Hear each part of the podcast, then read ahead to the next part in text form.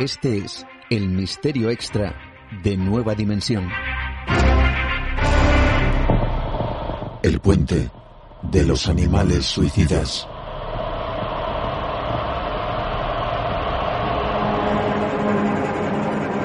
La historia de este puente se remonta a más de 100 años, cuando fue construido al noroeste de Glasgow para salvar un barranco de 15 metros de profundidad. El lugar ya desde antiguo era considerado con cierto halo maldito. Tanto es así que circulan desde hace siglos historias que incluso hablan de extraños monstruos mitológicos y viejas supersticiones.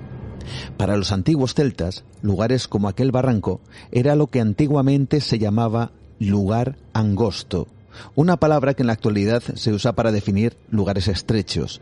Sin embargo, angosto tiene su raíz original en la palabra indoeuropea ang, vinculada a lo doloroso, posteriormente del latín angustus, que significa angustia, y del verbo latino angere, que significa ansiedad, congoja, literalmente, estrangular la garganta.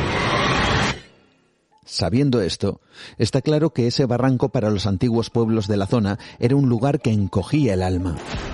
Pero no solo en humanos, sino en animales.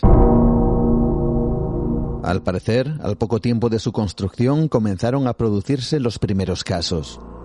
Los vecinos de la zona que paseaban a sus perros aseguraban que algo parecía poseer a sus mascotas.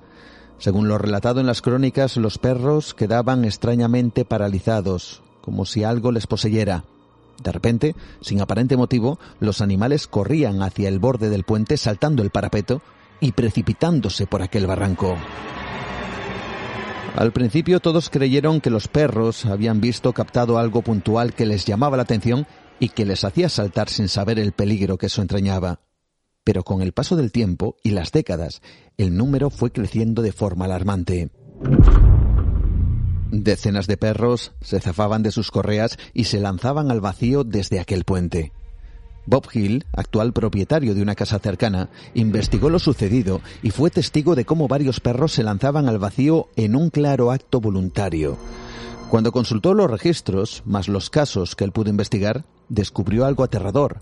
Desde aquel puente se habían precipitado más de 300 perros. ¿Qué estaba pasando? Enseguida se intentó encontrar una explicación. Hay quien afirmó que quizá el olor de algunos pequeños animales afectara a los perros, llegando casi a enloquecerlos. Pero incluso así, no parecía suficiente para explicar tantos casos. ¿Y por qué en otros puentes donde también transitan pequeños mamíferos, esto no ocurriera? Entonces las supersticiones salieron a la luz. Los vecinos de la cercana localidad de Dumbarton comenzaron a hablar de presencias fantasmales Paul Owens, profesor de religión y filosofía en Glasgow, declaró que tras investigar durante 11 años estaba convencido que el responsable era una entidad fantasmal o maligna. Según él, a principios del siglo XX, allí vivió una mujer llamada Marion Munray, quien enviudaría muy joven, lo que le hizo arrastrar una profunda angustia durante más de 30 años de luto. Según este profesor, su fantasma vagaría por la zona causando la locura en los perros, llevándolos a la muerte. Hoy en día, los casos se repiten y, como decía, ya se han contabilizado más de 300 suicidios de perros en el puente de Overton.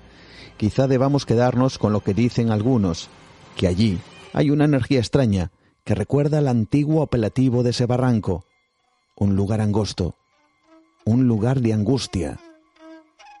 Buenas noches.